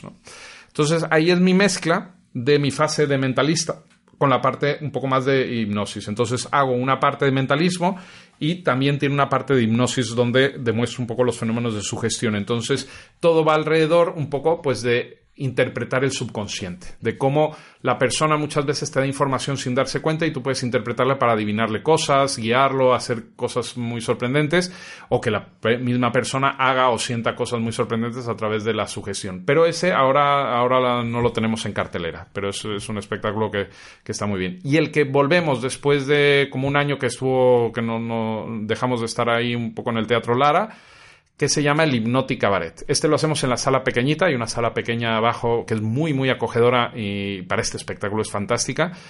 Y el Hypnotic Cabaret, este sí es para adultos, solo para adultos y adultos de mente abierta, porque es un espectáculo de los primeros, por lo menos de aquí en España, que se han hecho, de hipnosis erótica. Y aquí se les ponen los ojos cuadrados. Aquí los veo que. Yo, yo ese, yo ese me le apunto. Manu, Manu está reservando ahora. Le estoy viendo. Está haciendo clic ahí. Ya voy. Qué maravilla. Y este es un espectáculo muy curioso. Eh, nació yo, a ver, eh, yo trabajo con Maite Castillo, que es, es una actriz fabulosa, pero también es productora, creativa, eh, bueno, bueno, es, es, una máquina. La verdad es que eh, no me canso porque me ha hecho crecer desde que llevo trabajando con ella desde hace como seis años mm, de forma exponencial, porque además tiene una visión del teatro, porque además viene del mundo del teatro, pero también tiene cuestiones de cine, es, es, ha, hecho, ha hecho una carrera de cine, de, bueno, de, sí, de cine, y entonces, claro, tiene una visión del espectáculo y todo fantástica. Y entonces ella eh, le gusta mucho el cabaret. Y un día me dijo, hace, hace, mucho, hace unos años, me dijo, ¿por qué no mezclamos el cabaret con la hipnosis? dije, bueno, pues ¿por qué no? Yo alguna vez quería hacer un espectáculo más para adultos, porque los hipnonautas, y bueno, mis espectáculos sobre todo de hipnosis, yo empecé en los cruceros, porque ahí fue donde de alguna manera ya me consolidé más como hipnotista y pasé de, ser solo mentalista o tener cositas de hipnosis a, a ser pura hipnosis y en los, eh, en los cruceros te hacen hacer espectáculos muy familiares, porque ahí si no tienes que tener mucho cuidado. Pero cuando me lo propuse dije, ay, me parece fantástico, pero claro, da un poco de miedo porque dices, bueno, vamos a meter la parte un poco más del erotismo, de... Y a ver cómo responde la gente, a ver si quiere participar, porque luego en los espectáculos normales de hipnosis les da un poquito de miedo a la gente participar por eso, y dijimos, uff, a ver cómo va y nos ha sorprendido porque la gente, obviamente lo vendemos como lo que es, un espectáculo de hipnosis erótica donde la gente que participe va a explorar el placer a través de la sugestión y la imaginación. Vamos a hacer realidad sus fantasías eróticas, de alguna manera, ¿no? Con elegancia, con respeto, pero cruzando esa barrera que tiene que ver con el experimentar el placer. Qué maravilla. Qué maravilla. Madre mía. Yo ya. Ya, sí, claro. Claro, Invitadísimos, ¿eh? Yo tengo aquí la ah, página. Este, este sí estamos también a partir de julio, a partir del mes de julio, en el Teatro Lara también. Y este sí va a ser a las once y media de la noche los sábados. Sábados a once y media de la noche. Eh, nuestro objetivo es aumentar más las temperaturas de Madrid en esas épocas. O sea, vas a salir, aunque haya aire acondicionado, sudando, o por lo menos es lo que intentamos.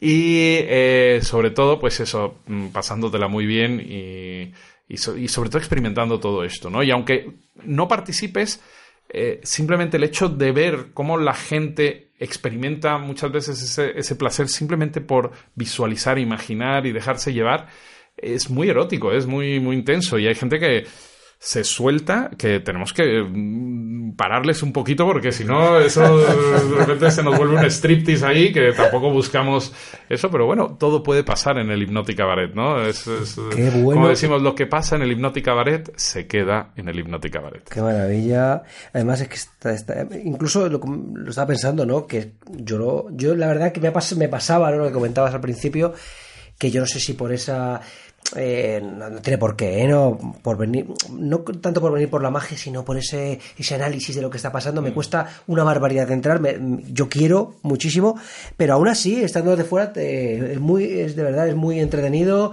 y muy interesante todo, todo el proceso, incluso, ¿no? Que a lo mejor alguien dice, no, es que o yo no quiero subir ni loco. Bueno, pero que, que, está muy bien. Aunque no subas, está muy interesante. Claro, porque verlo también es, es divertido. Eh, ahí está el reto un poco también del espectáculo. Yo creo que por eso tampoco somos tantos los que hacemos espectáculo de hipnosis, porque eh, lo que tú decías muy bien, el poner eh, el espectáculo, digamos, en manos de, de, de, todos los espectadores, o sea, que tú dependas del, del espectador o del voluntario prácticamente al 90%, eh, es un vértigo, ¿no? Es como lanzarte del, avión sin paracaídas, ¿no? Porque no sabes muy bien qué va a pasar. Pero claro, la confianza de ir eh, trabajando, confianza en uno mismo, en, la técnica, eh, y, quitándote eso de que tenga que funcionar al 100% siempre, ni exactamente como quieres, es muy importante porque así te das una libertad de disfrutar de las cosas que sucedan de manera espontánea. Es casi una lección de vida esto que estás diciendo, ¿eh? es que, no, que en la vida tampoco ocurra todo eh, al 100% y lo tengamos todo controlado y ahora sí disfrutemos. Que estoy muy poético hoy. Sí, sí, estoy dando cuenta. Estoy sacando una lectura de todo esto que estás diciendo, Jorge. Bueno, Paulo, Coelho. Sí, sí, estoy totalmente, estoy totalmente muy Jorge Bucay. Eh, Jorge, ahora Jorge Astiaro, ahora sí. Eh, ¿dónde, ¿Dónde te podemos.? Vamos a ponerlo todo en las notas del programa, pero ¿dónde te, podemos, te pueden seguir nuestros oyentes? Pues mira, eh, bueno, eh, si quieren saber un poquito más, tienen la página de internet, que cada vez se usan menos, pero está ahí, que es astiaro.com con Y, Astiaro. Mi nombre es siempre con Y, ¿de acuerdo? Entonces, en todas las redes, si tú pones Astiaro, me vas a encontrar. Facebook, Jorge Astiaro, o Astiaro, me encuentras. Eh, Instagram, Astiaro, me encuentras. Twitter, Astiaro, me encuentras. Entonces, todas las redes sociales, síganme, por Dios. Y así se enteran de todas las cosas raras que hago, las locuras, todo esto y los espectáculos. No les cuesta nada darle follow y ahí estamos. Para cualquier cosa, duda, preguntas, eh, normalmente estoy contestando. Y em, tengo mi canal de YouTube que les recomiendo, sobre todo si quieren acercarse un poco a todo esto que hemos ido hablando y hacerlo un poco en la seguridad de su casa y tranquilamente y ver un poco si les funcionan este tipo de experiencias de sugestión. En mi canal de, de YouTube me he especializado en hacer experiencias que tú puedes hacer desde tu casa, en tu salón o donde tú estés, con tus cascos, que yo les recomiendo usar cascos, para vivir estas experiencias hipnóticas. Entonces te hago desde sentir que se te quedan pegados los ojos, las manos pegadas, los dedos, que no te puedes levantar de la silla, explico un poco el fenómeno hipnótico, tengo algunos vídeos utilitarios para ayudar a, la gente que está haciendo exámenes a concentrarse mejor, eh, a quitar un poquito la ansiedad, a relajarnos. Eh, entonces yo los invito a que entren, que me sigan en el, en el canal de YouTube. Igual, buscan Astiaro con Y y me encuentran directamente y ahí hay varios, eh, varios, varios vídeos tengo unos vídeos que hice con unos youtubers que están muy de moda, que se llama Salva y Uter, que son, eh, son uno que se llaman The Squad, que se llaman los Squad y que tienen muchos seguidores y ellos han hecho algunos vídeos conmigo y bueno, yo he hecho con ellos y han tenido un éxito. Uno de los vídeos tuvo casi más de dos millones de visitas en menos de 24 horas. Bueno, un millón de visitas en menos de 24 horas que yo aluciné. Fue cuando dije, esto del, del YouTube lo tengo poco explotado, hay que explotarlo más. Y claro, son chavales súper jóvenes que viven de esto y viven muy bien.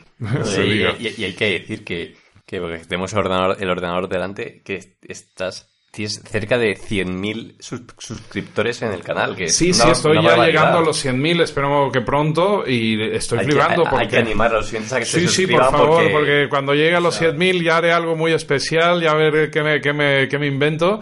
Y, bueno, la verdad es que ha tenido muy buena respuesta y los vídeos generan mucha interacción, porque claro, la gente me pone, sí, me funcionó, lo sentí, no lo sentí, esto no sé qué. Entonces, yo es lo que busco, que la gente me diga, y ahí, ahí van a poder ver, porque ahí yo no tengo contratada a la gente gente que, que, que escribe o que vive la experiencia y van a ver la cantidad de gente que le funcionan las experiencias.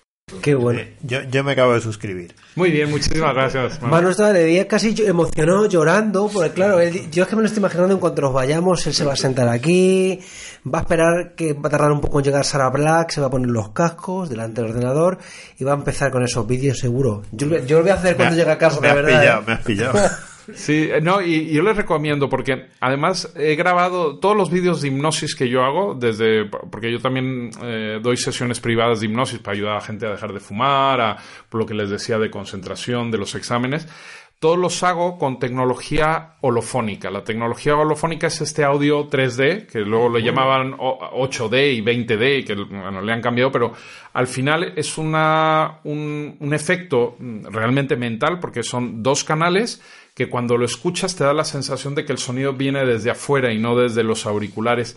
Y es una ilusión que yo la primera vez que escuché un audio de esto se me salían las lágrimas, porque era el del peluquero, no sé si han escuchado sí, el peluquero que te está cortando el pelo, que yo alucinaba porque decía, es que los oigo aquí y allá. Que parece que está ahí, ¿eh? Y ahí me puse a investigar, dije, ¿cómo se hace esto? Encontré, me armé todo mi equipo y todos los audios y muchos de los vídeos que hay ahí están hechos con la tecnología binaural. Hay uno de terror, de hecho, en donde eh, es como una especie de sesión espiritista donde oyes sonidos por todos lados, que da un bueno. poquito de, de yuyu, pero bueno, es una experiencia más y, y es muy interesante. Y, y esto lo que, has- lo que descubrí es que este tipo de grabaciones ayudan a que tú con los ojos cerrados puedas imaginar lo que, lo que estás escuchando y lo que te estoy diciendo de una forma mucho más intensa. Entonces generas ese estado de disociativo del que hablábamos al principio de una forma mucho más potente. Oye, esto, esto tenemos que aprender a hacerlo, ¿eh?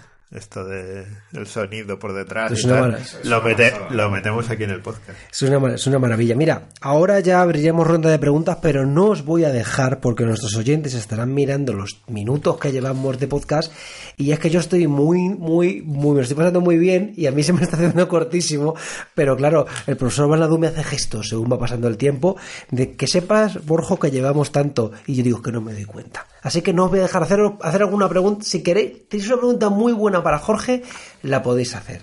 Eh, no, yo la verdad que las preguntas que las que me han surgido durante el programa eran las Pues entonces, entonces, fantástica. Quedan dos preguntas de final. Una incómoda Muy bien. y otra que no. La incómoda es mm, como lo que hace, se ríe, se ríe Diego, como lo que hace Bro- Broncano en la resistencia. Es que te tengo que dar Claro. mi, mi cuenta de banco y todo esto. Como Broncano lo hace en la resistencia de cuánto dinero tienes. Esa no va a ser. La pregunta eh, incómoda en este caso es, ¿nos invitas un día a Himnonautas, Jorge? Bueno, bueno, claro, están invitadísimos. Eso es eh, incomodidad ninguna, al contrario. Eh, será un placer, en serio, eh, que vengan y, y- y si quieres, inclusive, yo te propongo lo siguiente, pero esto ya, tú ya lo ves cómo Venga. lo haces, pero si quieres hacer algún tipo de, de- de regalar alguna, un par de entradas a alguna persona que nos escuche en el podcast y pues con algún tipo de pregunta o de algo de, de- sobre lo que hemos hablado o sobre otra cosa, oye, cuenta con ello y podemos eh, darles Perfecto. algunas entradas encantados para Oye, pues que la gente que nos esté escuchando se anime todavía más a le damos, le damos movimiento en las redes. Pero bueno, como estamos empezando estos nuevos 10 programas, que estamos en el 11 regalando cosas, es que esto es maravilloso. Por eso es que me está encantando Jorge, de verdad. Bueno, y ahora, la que no es en broma. Esta puede ser un poco difícil porque tienes que hurgar un poco en la mente, o a lo mejor lo tienes muy rápido, ¿eh?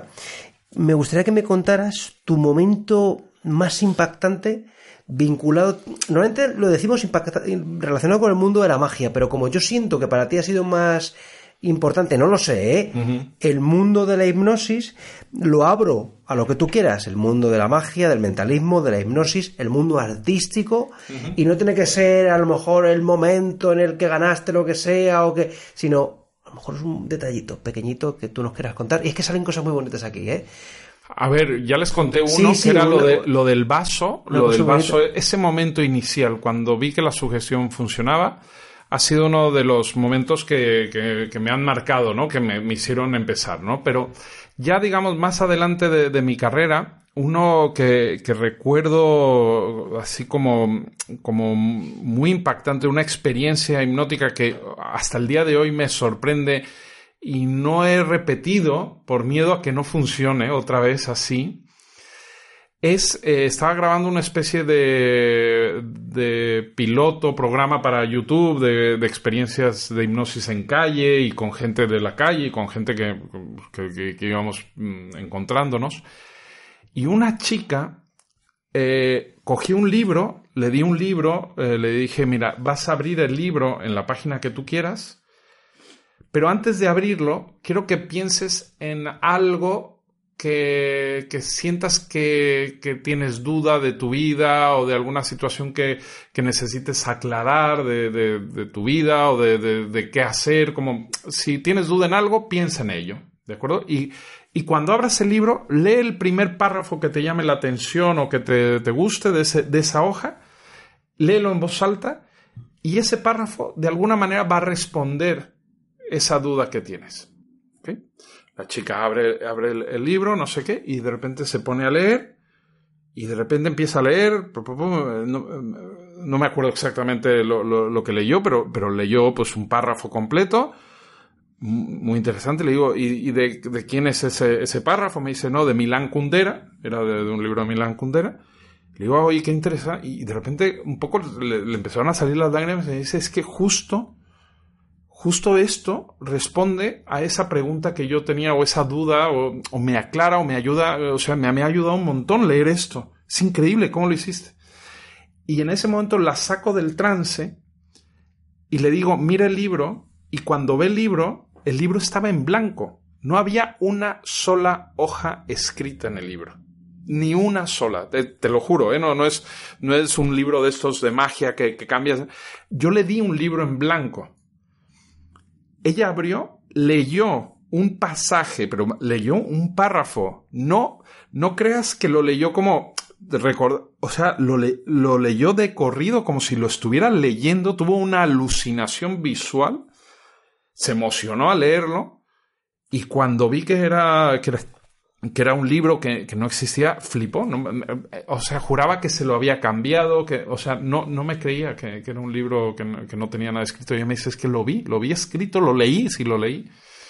Y eh, ha sido una de las cosas que más me ha impactado porque no solo eso, sino me di cuenta de que la propia mente es capaz de encontrar las soluciones si le damos la oportunidad de hacerlo, las soluciones que estamos buscando, de, de formas muchas veces tan sutiles y, profundas de una forma que no normalmente no nos damos cuenta, de una forma mucho más inconsciente. ¿no? Qué maravilla.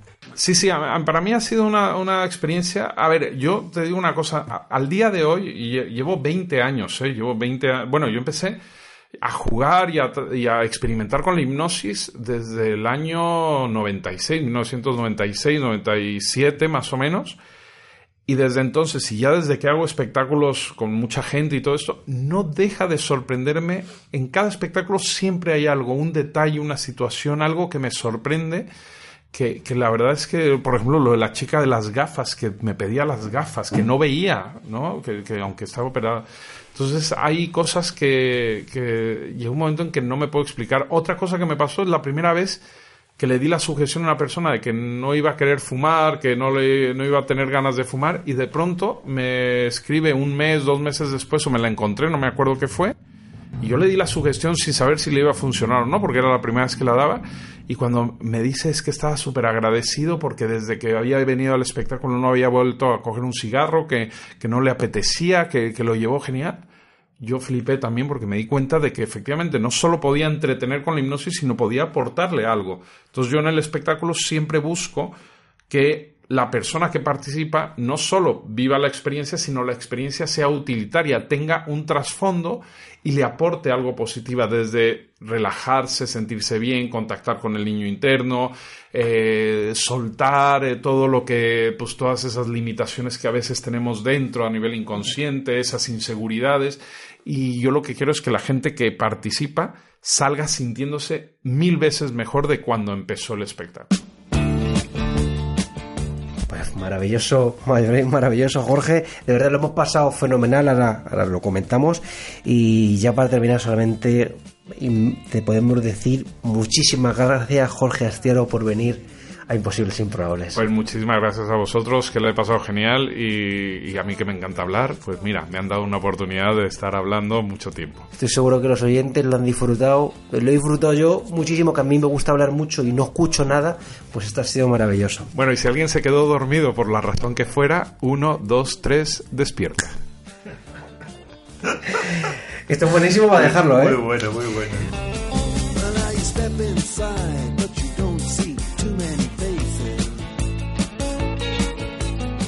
Hemos llegado al final del undécimo capítulo de Imposibles e Improbables. No os esperabais que fuésemos a llegar a, al undécimo capítulo. Ahí quedan muchísimos más, muchísimos más. Bueno, ¿qué tal, profesor Balnadú? ¿Cómo lo has pasado? Pues la verdad es que lo he pasado increíble, o sea, fantástico. Yo voy a, voy a leer un comentario que nos deja Raúl Teje, que es nuestro mayor comentarista en Evox, que es un taxista de Madrid que nos escucha, que es un aficionado al programa y cada programa nos comenta.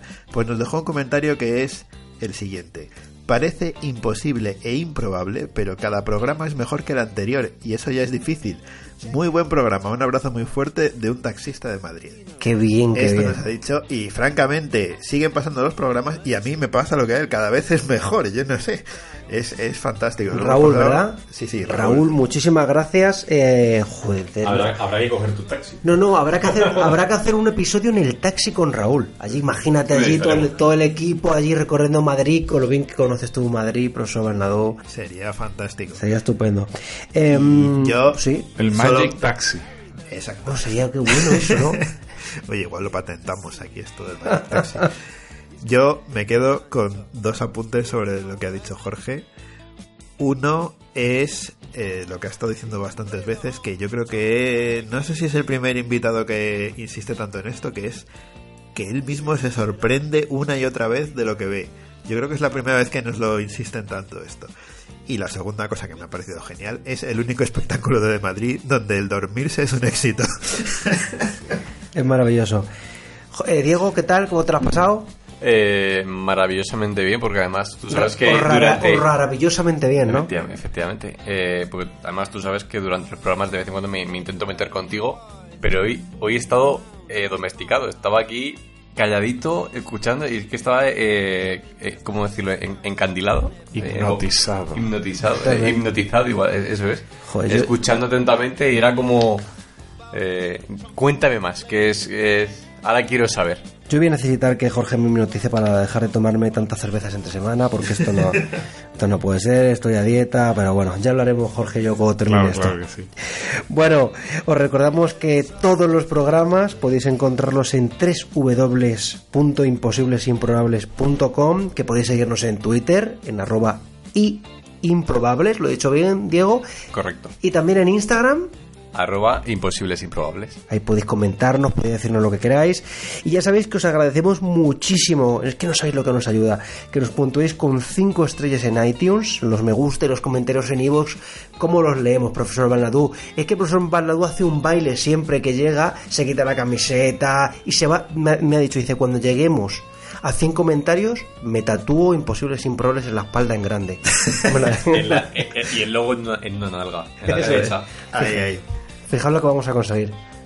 Les voy a ayudar un poco.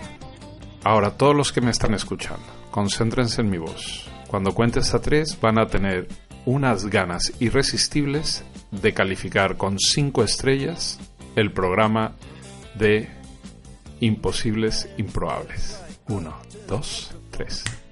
Uy, este, este, tiene unas ganas de calificar que es una cosa mala, ¿eh? Qué maravilla. Bueno, pues con esto es que no podemos cerrar mejor. Por cierto, por cierto, ah, vamos a poner un apunte más para nuestros oyentes que no se hayan percatado de que ahora nos pueden escuchar a través de Spotify. Es verdad. Una novedad. Corazoncito verde en Spotify tienen que dar. Qué bien. Es que esto todo bien hoy, ¿eh? Esto todo maravilloso.